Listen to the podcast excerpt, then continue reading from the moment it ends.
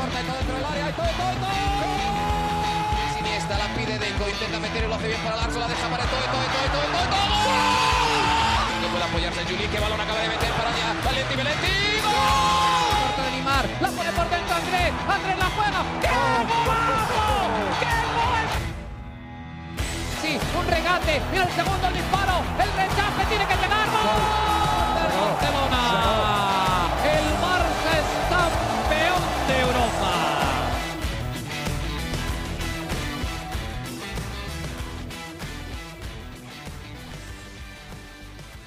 Hola amigos de ADN Barça, bienvenidos a una nueva edición de nuestro podcast. Hoy no el lunes, hoy el martes, pero de vuelta con todos ustedes para hablar del Fútbol Club Barcelona que venció, goleó, gustó este domingo ante el Real Valladolid 4 a 0, un par de goles de Robert Lewandowski y el Barça ya parece mostrar una mejor cara en estos dos últimos encuentros. Para hablar de ese partido, del mercado de fichajes, del calendario de la Champions y de una que otra cosita más, contamos como siempre con Mariana Guzmán directamente desde Barcelona. Mariana, ¿cómo estás? Bienvenida nuevamente a otro episodio de ADN Barça.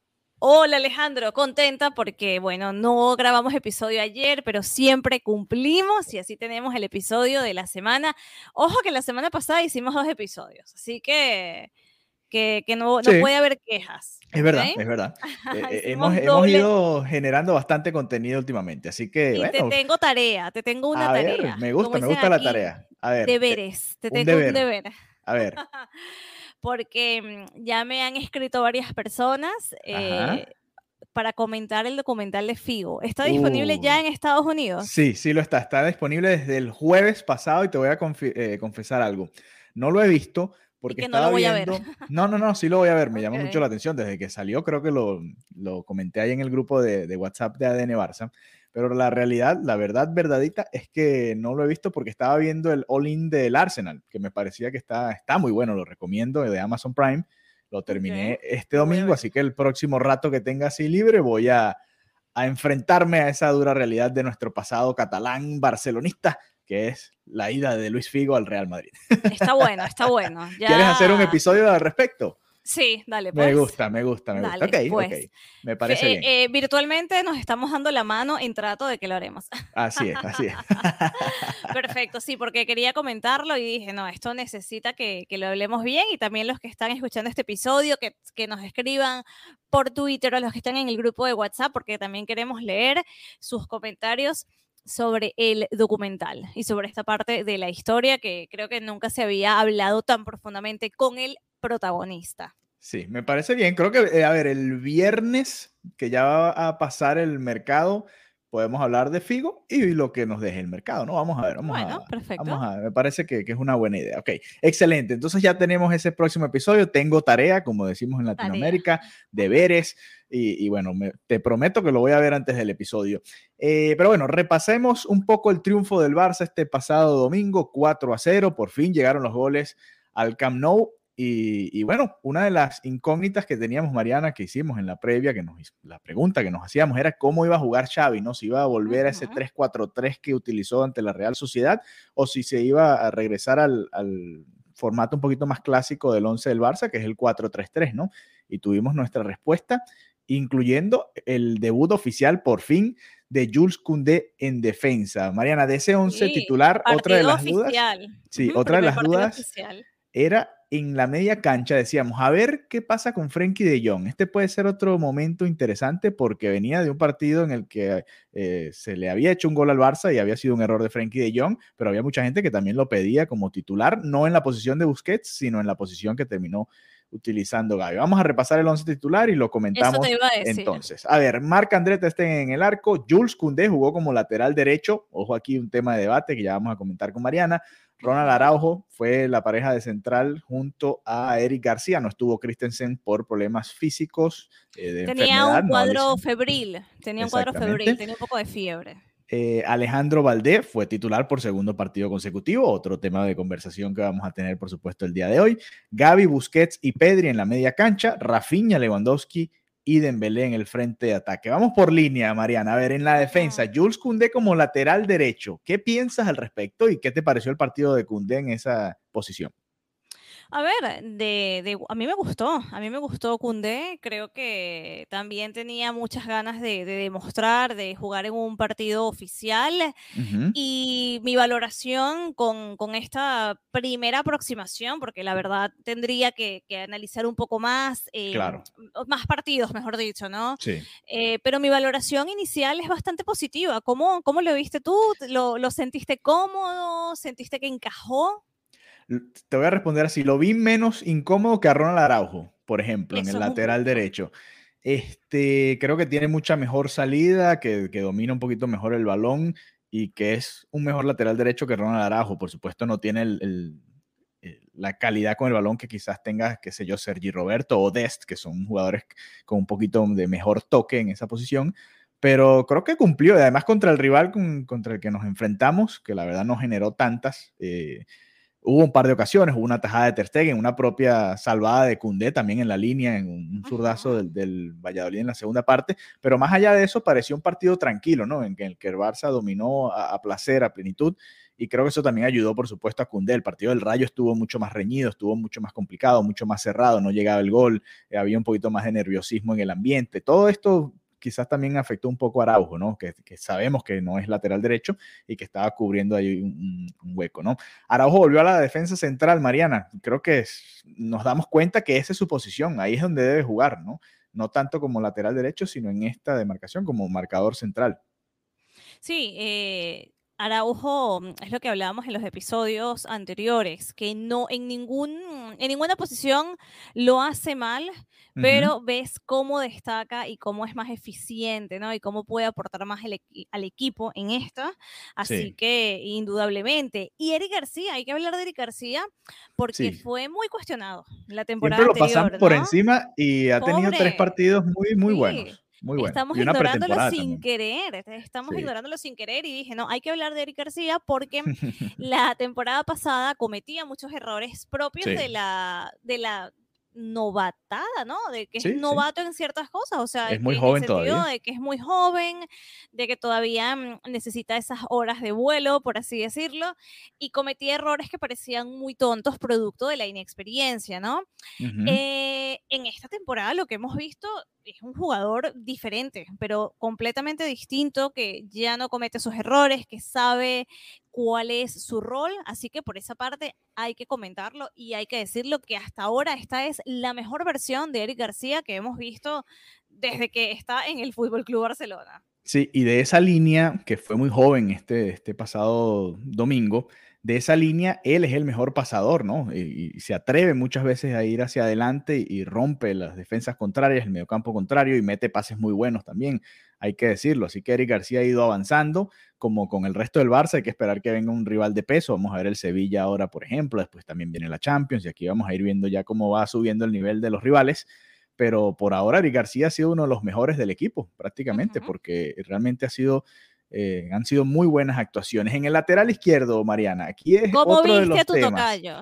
No, me encanta, me encanta cómo juega y se nota, por supuesto, la velocidad, se nota lo que le puede aportar y lo que mucha gente estaba pidiéndole a Jordi Alba, que ya quizás hasta por la edad es, imposible pedir, hasta, es hasta injusto pedirle a Jordi Alba que, que pueda eh, jugar a este nivel, o ni siquiera el nivel, a esa velocidad, diría yo. Porque hay, hay momentos, hay situaciones, por ejemplo, Valdé creo que llegó un par de veces al fondo por la banda izquierda, llegaba hasta la raya final y por supuesto no tiene la misma eh, finura, la misma, el mismo toque de Jordi Alba, la misma precisión de Jordi Alba en el centro, pero obviamente cuando, cuando le toca correr, cuando le toca cubrir espacios, se nota la diferencia y ya podemos decir que le está ganando el puesto, ¿no? Por supuesto, ahora que va a haber partidos cada 3, 4 días, vamos a ver un poquito de rotación, supongo, en algunas posiciones, pero por ahora podemos decir que Valdés le ha ganado la, la posición a Jordi Alba en el lateral izquierdo. que esto tenía que pasar, ¿no? Que esto tenía Sí. que pasar y que también era algo que comentábamos toda la temporada pasada, que los, habían problemas muy importantes, ¿no? Con, con Jordi Alba, con esa capacidad que lógicamente con los años se va perdiendo, ¿no? Para, Sí. para ir detrás del balón. Igual eh, Jordi Alba funciona muy bien cuando le toca atacar, ¿no? Entonces Sí, sí. era e- esa parte que, bueno, eh, ha perdido en unas cosas, pero mantiene otras. Pero yo creo que lo lógico es lo que está sucediendo ahora. Yo creo que lo lógico y lo coherente es la imagen que hemos visto donde sale Jordi Alba y Gerard Piqué al lado del otro en el banquillo. Y es normal. O sea, yo creo que también la afición tiene que entender que estos jugadores o sea, ningún jugador es eterno y hay que darle paso al relevo, ¿no? Al relevo de, generaciones, al relevo también de cara al vestuario. Así que por mi parte me parece extraordinario. Yo creo que mm, eh, esto es lo que deberíamos ver a lo largo de la temporada y también por lo que tú acabas de comentar. Tenemos liga, está la Champions, hay mucho partido, hay, está toda la temporada por delante. Entonces, por mi parte, yo estoy muy, muy contenta por la apuesta de Xavi y por el rendimiento del jugador, porque no es solamente, vale, sí, perfecto, se sentó a Jordi Alba. No, no, es que el que esté justifique que Jordi Alba esté sentado, ¿no? Porque o, lógicamente tiene que aportar y en este caso la, velocidad propia de su edad y de su juventud es, clave y, es muy notorio, ¿no? Cuando haces el, el contraste, cuando valoras el contraste que hay. Sí, por supuesto, la, actuación también y los resultados han respaldado a Xavi, porque si hubieses quitado a Jordi Alba y el Barça no hubiese sacado estos dos resultados, por supuesto, eh, se iba a cuestionar muchas decisiones ¿no? que ha tomado hasta ahora Xavi. Y este caso de Valdé lo quiero juntar con el caso del próximo jugador que quiero que analicemos, que es Gaby, porque los dos son muy jóvenes, vienen de alguna manera de la cantera del Barça se han ganado un puesto en el equipo titular y sin embargo, a pocas horas de que cierre el mercado de fichajes, que ya quiero que se acabe lo más pronto posible, todavía se habla de la posible llegada de Marcos Alonso y la posible llegada de Bernardo Silva, otro mediocampista para esa posición en la que está en este momento Gaby de titular estos son el tipo de momentos en los que uno dice, bueno, ¿el Barça es cantera o es cartera? ¿En qué crees realmente? ¿no? La lucha, ¿no? La lucha del fútbol moderno. Es que es complicado, es un debate complicado y, a mí es que yo, a mí me gusta mucho Gaby, me gusta muchísimo lo que hace. Creo que el partido que hizo fue muy, muy, muy bueno. O sea, diría que fue un partido fantástico. Estuvo todo el rato eh, haciendo desmarques, sabía cómo mm, hacerle daño al rival, siempre con intensidad altísima, ¿no? Es ese jugador que tiene como ese, mm, esa vibra de calle, de, que no me rindo. Entonces, eh, para mí es una pena, ¿no? Porque al final... Eh, bueno, a mí en particular me, gusta mucho lo, lo, que puede hacer Gaby pero no sé, no sé. claro, lo que pasa es que si viene Bernardo Silva, uno entiende que también es un crack del fútbol mundial. Exactamente, entonces luego está Bernardo Silva, que, que cuando lo comparas, ¿no? Bueno, obviamente Bernardo Silva está por delante y es un tema que, que lo hemos visto también, la valoración que hace Xavi de, del jugador, la valoración que hace Pepe Guardiola, o sea, como te dije en, la, en el episodio anterior, que en la rueda de prensa en este partido eh, de, del ELA, ¿no? Este partido benéfico, los dos lo que tuvieron fueron elogios sobre, sobre Bernardo Silva. Entonces, esto te dice mucho del, del jugador y de su capacidad. Eh, bueno, es lo que te digo, ¿no? El dilema del fútbol y también más allá del dilema del fútbol moderno, lo duro, ¿no? Que es tener una posición en el Fútbol Club Barcelona, que es que no te basta ser bueno ni buenísimo, es que tienes una competencia muy, muy brutal. Que venga Bernardo Silva, maravilloso. O sea, es que obviamente es un jugador que va a aportar y que tiene también mucha versatilidad. Pero claro, cuando veo que no se puede tener a Gaby también, digo, uff, es que mm, es una lástima, ¿no? Sí, y ya se está, ya está dejando en el banquillo Xavi por detrás de Gaby a eh, Frenkie de Jong y también a Miralem Pjanic, que son dos jugadores que tienen cierto recorrido en el fútbol europeo, ¿no? Así que no, no es poca cosa la decisión que está tomando Xavi al momento de, darle la titularidad a Gaby por encima de estos dos jugadores. Incluso incluyo en este grupo al propio Kessie, que viene de guiar al Milan rumbo a un campeonato en Italia, así que también es un jugador que fácilmente podría ser titular en este Barcelona también. Así que eh, interesante, estos dos casos me parecen muy particulares, sobre todo, bueno, el de Gaby, porque la, calidad que de los jugadores que estamos hablando es muy difícil, pero el de Valdé, cuando me preguntas por Marcos Alonso, yo digo, bueno, ¿hace falta realmente Marcos Alonso con estas actuaciones que ha tenido Valdé? Pareciera que no, pero bueno, vamos a ver qué termina de suceder en el mercado. Todavía faltan muchas horas y cualquier cosa que digamos acá puede perder vigencia muy rápido dependiendo de lo que vaya sucediendo, ¿no? Eh, pero bueno, el resto de la media cancha, Busquets, que regresaba de su suspensión tras la roja en el partido anterior, y Pedri, que, ya bueno, comenzamos, dices Pedri, y ya comienza a, a- suena como música mágica de fondo. el momento Pedri. Comenzamos con el momento favor, Pedri el de la momento temporada. Pedri. Pero, Dios mío, qué nivel de partido Sí. hizo Pedri. Es que no se puede hablar de este equipo sin comentar el efecto Pedri, ¿no? Lo, que hace Pedri ha sido una, mm, una locura. Pedri, Rafinha y Lewandowski. ¿Tú me puedes explicar? Bueno, Y me dejaste por fuera de Dembélé. Ajá. Te dejé por fuera de Dembélé. No, no, pero es que estaba pensando en jugadas muy, muy sí, puntuales, sí, sí, ¿no? puntuales. Pero, Dios mío, Pedri, Pedri a partir de esta temporada es mi jugador favorito. ¿Cuál Bueno. es tu jugador favorito del Barça? Pedri. Ok. No puedo, no puedo, o sea, me parece increíble y, y creo que no todo el mundo es consciente de lo que él hace por el equipo, porque la gente siempre va al gol, que el gol es importante, no me malinterpretes, claro, el gol es claro. importante, todos queremos cantar goles, todos, todos estamos clarísimos de que Lewandowski es un crack y que es el mejor fichaje del verano, Sí. o sea, esto lo tenemos claro, pero lo que hace Pedri tiene un valor tan importante como los goles. Entonces, no es tan de, no de titular, no, no es tan de la portada, porque, pero esto, lo, lo que hizo este partido para mí fue una clase magistral porque lideró el equipo. Para Sí, mí, Pedri lidera este equipo y es una locura. Yo, fanática de Pedri.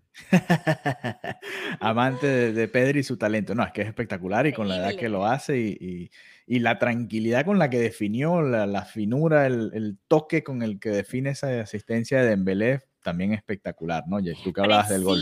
Los Sí. pases, o sea, todo. Tiene una efectividad brutal. Es una Sí. efectividad que yo no recuerdo en otro jugador y menos tan joven.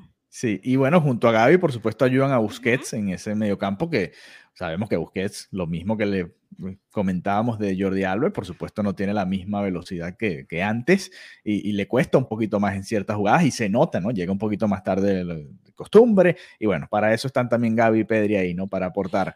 Que Eh, por pero bueno, cierto, en el ajá. minuto 80, Pedri, Ujú. 40 metros, un sprint increíble. O sea, es que lo, lo tiene todo, ¿no? Lo tiene, tiene la juventud, la velocidad, la, la madurez, el entendimiento para liderar y nada, increíble. Eh, Y, y un poquito de, momento, toque de... 40 metros. También tiene un poquito de magia, ¿no? Que algunos jugadores tienen como un poquito más de, de esa magia. Un poquito no, resto. Alejandro. Un poquito no.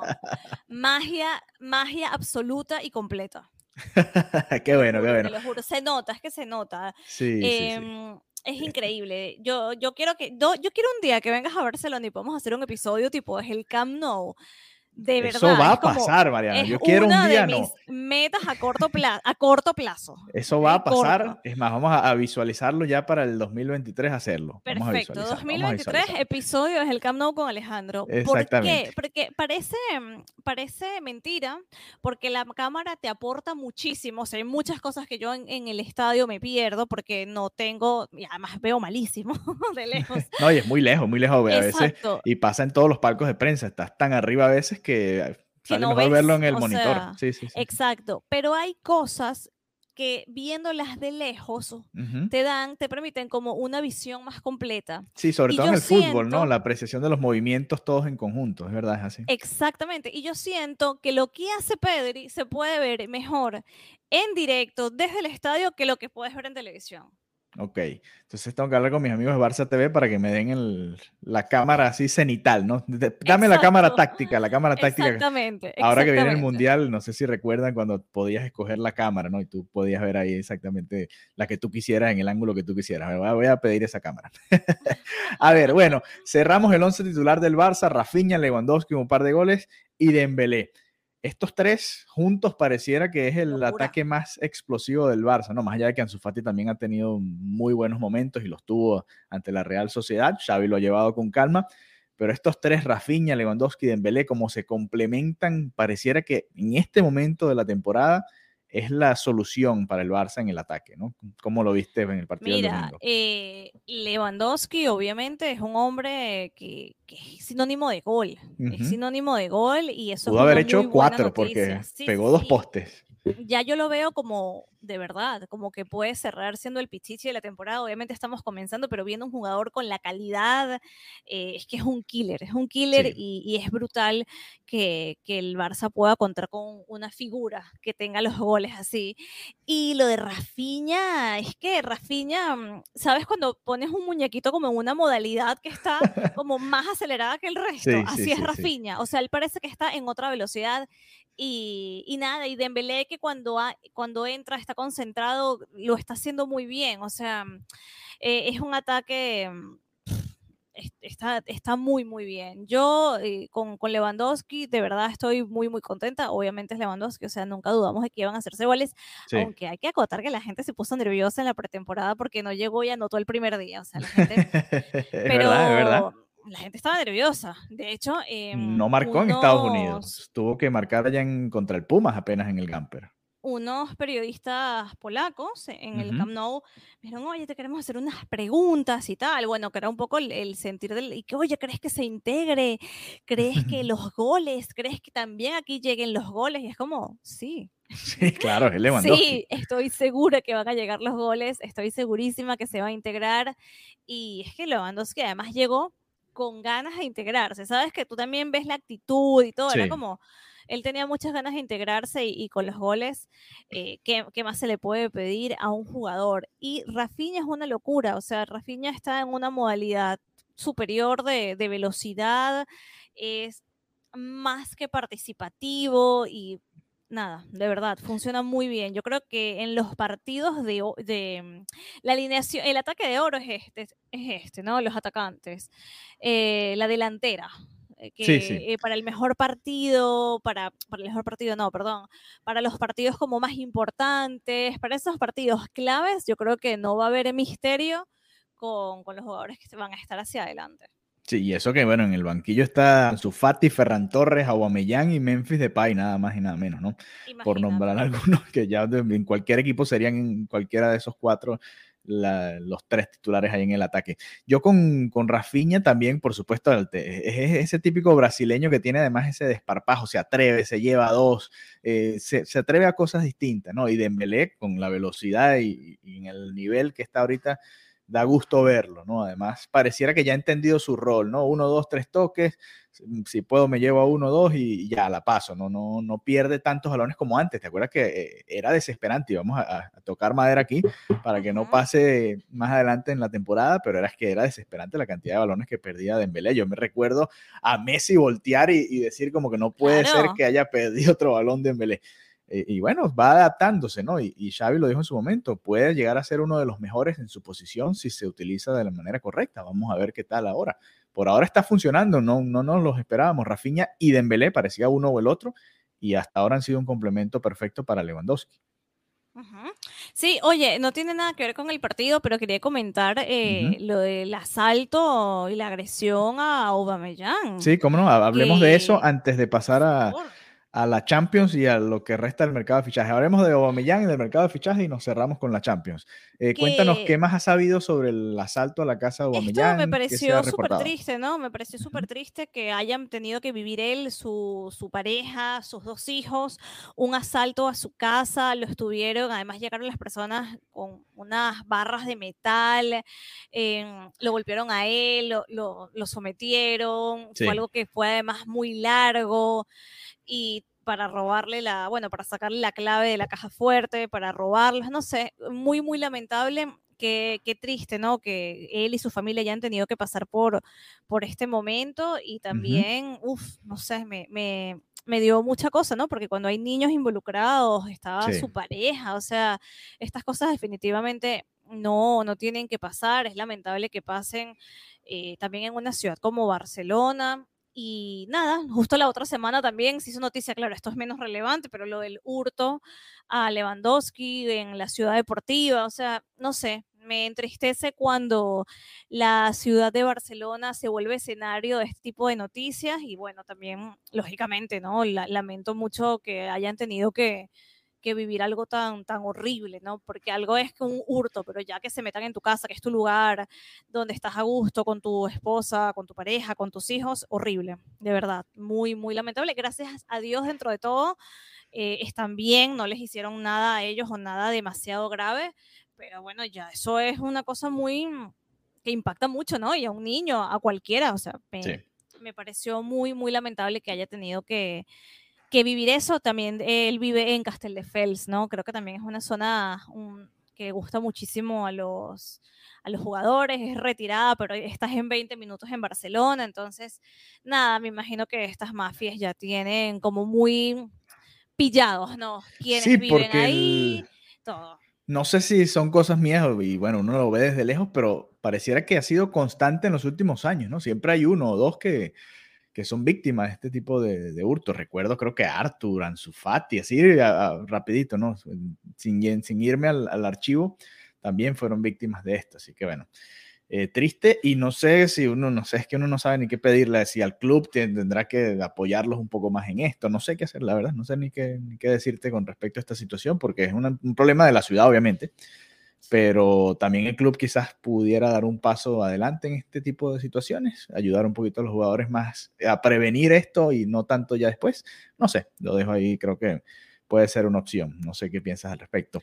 Bueno, en cuanto a la prevención de los jugadores, sí, hay que decir que se ha aumentado la presencia policial eh, al salir de los partidos. Eh, de hecho, bueno, el domingo que jugó el Barça y también jugó el, español contra el Real Madrid, la ciudad estaba bastante colapsada, pero había muchísima seguridad. Lo que pasa es que más allá de la seguridad, la salida del Camp Nou es complicada porque mm, si vas saliendo en carro, o sea, no hay mucho espacio y de verdad la gente se queda todo un rato detrás de los jugadores, se esperan, se le echan encima los carros, o sea, de verdad, yo no sé si, creo que fue en el grupo de, WhatsApp que puse un video que salía yo detrás de la camioneta de Jordi Alba y no me pude mover como por 15 minutos y era como, había mucha gente, o sea, te, te pone un poco nervioso, ¿no? Me imagino que ellos tienen el carro súper blindado y todo el tema, pero son cosas que a mí me pondrían muy, muy nervioso porque, bueno,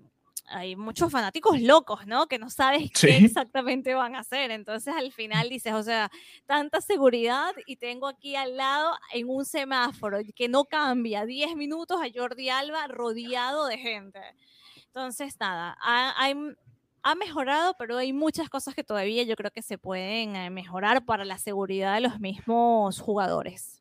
Claro, que al final son los protagonistas, ¿no? Y que puede pasar algo, antes que pase algo malo, que, que se llegue a tomar algún tipo de, de medida en este sentido.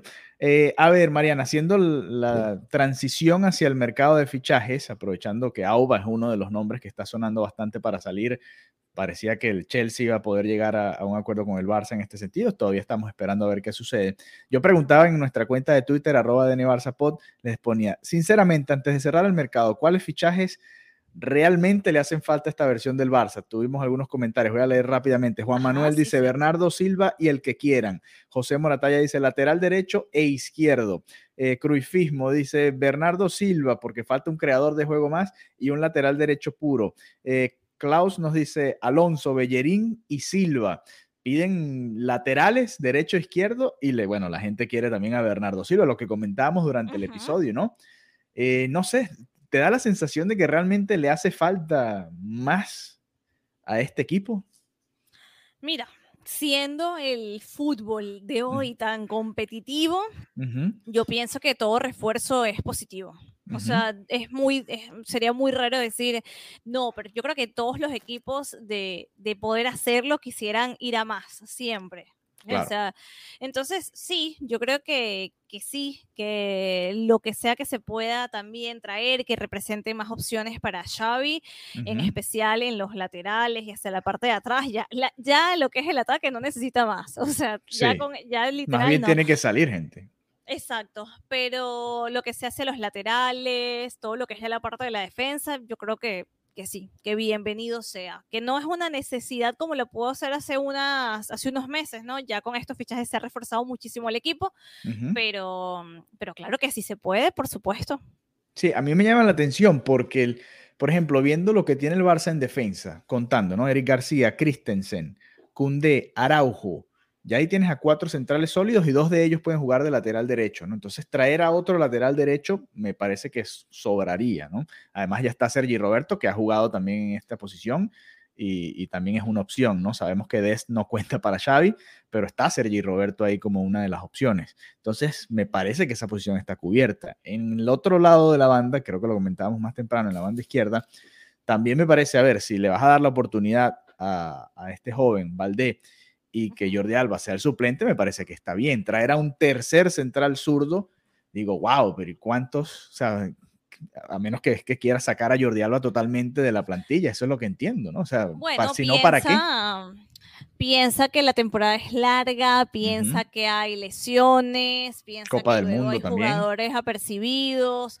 Sí, o sea, hay muchas variables, ¿no? De repente, si, si uno tuviera una firma por escrito que los jugadores no se van a lesionar, que los jugadores te van a poder rendir toda la temporada, fuera distinto, pero también es eso, ¿no? No sabes lo que pueda pasar y, y por eso se, se, toman esas medidas. Entonces, yo, yo creo, y bueno, y la Copa del Mundo también, obviamente, y que no, más allá de eso, para mí un tema que siempre hay que tener como muy cuidado es las lesiones, el desgaste, los minutos, porque eso te puede penalizar y te puede hacer que dejes de contar con un jugador importantísimo. Por ejemplo, que no es el caso ahora mismo, pero con Ansu Fati, imagínate que no se hubiera fichado a Lewandowski, imagínate que no se hubiera podido fichar a Rafinha. Ansu Fati tendría que ser el que hace los goles y sabemos que Ansu Fati ha pasado por unas lesiones que lo han alejado del, del terreno de juego. Entonces, tienes todas tus posibilidades de gol en Ansu Fati, es un peligro, porque si te lesiona, ¿en qué quedas? ¿Quién hace los goles? A mí, y hablando de Ansu Fati y del propio Ferran Torres, esos son dos jugadores que quizás pudiesen jugar un poquito más hacia atrás, ¿no? Lo vimos en el duelo contra la Real Sociedad. No son jugadores necesariamente de área. Ansu Fati tiene muchísimo gol, muchísimo más gol que Ferran Torres, pero son dos jugadores que se asocian bien. Entonces, si no llega Bernardo Silva, yo también los pondría a ellos ahí en ese, en ese mix, porque sabemos que obviamente Frenkie de Jong juega bien, pero no es tan ofensivo quizás. Lo mismo con Kessie que sí, tienen buena llegada al área, pero no son jugadores creativos como queremos ver en el Barcelona y por eso Bernardo Silva suena como una opción maravillosa porque caería perfecto a este sistema de, Xavi. Pero bueno, queríamos comentar algunos de los posibles fichajes del Barça. De aquí a que cierre el mercado vamos a ver si es que llega alguno más. Igual si no llega nadie más creo que ha sido un mercado importante para el Barça y a ver quién termina saliendo también. Hay muchos rumores de Pjanic, Aubameyang, lo de Memphis se ha ido enfriando, pero bueno, vamos a ver qué que termina sucediendo en este cierre de mercado. Rapidito, antes de cerrar, Mariana, ya sabemos el calendario de la Liga de Campeones de Europa. En el episodio anterior les comentaba que iba a depender un poco de la Europa League, de la Conference League y de los derechos de televisión, lo que quiera la UEFA, y etcétera, etcétera, etcétera. Y aquí lo tenemos. El próximo miércoles, este sábado se juega contra el Sevilla. El miércoles ya comienza la Liga de Campeones de Europa, rapidito esta temporada, en septiembre. Sí contra el Victoria Pilsen en casa. Así que el Barça va a viajar a Sevilla y comienza la Liga de Campeones en casa contra el Victoria Pilsen, el rival más eh, débil del grupo, sin dudas. Después juega en el fin de semana de arriba contra el Cádiz y va a viajar a Alemania a enfrentar al mm. Bayern Múnich, martes 13 además. Para los que creen en esas cosas, Qué Sabes que aquí en Estados Unidos son los viernes. son los. Ah, pensé que eran los jueves. No, no, no. Entonces, bueno, dependiendo de cada país, cada país tiene su, su cuestión, ¿no? Entonces, bueno, martes 13, Bayern de Múnich contra Barcelona, allá en Alemania. La tercera jornada de la Liga de Campeones será contra el Inter, también como visitante en Italia. Así que, bueno, los duelos más difíciles quizás. 4 de octubre, sí. En, en, estas dos de tres, los dos, dos de los tres primeros partidos para el Barça en la Champions son complicados porque son de visitante entre estos dos rivales eh, de grupo. La vuelta contra el Inter en casa el 12 de octubre. Después el Bayern Múnich visita el Camp Nou el 26 de octubre y cerramos de visitante allá en la República Checa contra el Victoria Pilsen el primero de noviembre. Ese es el calendario del Barça en esta Liga de Campeones. A ver si el Barcelona. Y se nos fue el año. sí, después, bueno, habrá un par de jornadas de liga después de ese partido contra el Pilsen, el sexto de la primera ronda. Y iremos a ver la Copa del Mundo. El Barça juega su último partido del año, según este calendario que estoy viendo, contra el Español. Derby catalán el 31 de diciembre. extraña esa fecha, pero bueno, entiendo que el, el calendario del Mundial obliga, ¿no? Que la liga juega este día, por lo general es solo la Premier la que juega en este último día del año. Así que, Mariana, a ver qué decides, ¿no? Porque cuidado y te agarra el año ahí en, en el Camp Nou. Te va a agarrar el, el, año nuevo. Vamos a ver a qué hora. No me había, mira, había visto el calendario y no me había fijado en esto. Así, así Interesante. que ahí, lo tienes, ve, ve, preparándote mentalmente para, para prender tus velitas, comerte tus cositas ahí en el, en el ya para recibir el año. Así que bueno, nada, queríamos darle un repaso de todo lo que han sido los temas eh, que están en el tapete con el Fútbol Club Barcelona. Volveremos el próximo viernes, al parecer, con el episodio de Luis Figo y bueno, lo que nos deje el mercado de fichajes ya de cara al duelo contra el Sevilla el próximo sábado. Mariano, un placer como siempre y nos reencontramos pronto nuevamente acá en ADN Barça. Gracias, adeu, chao, chao.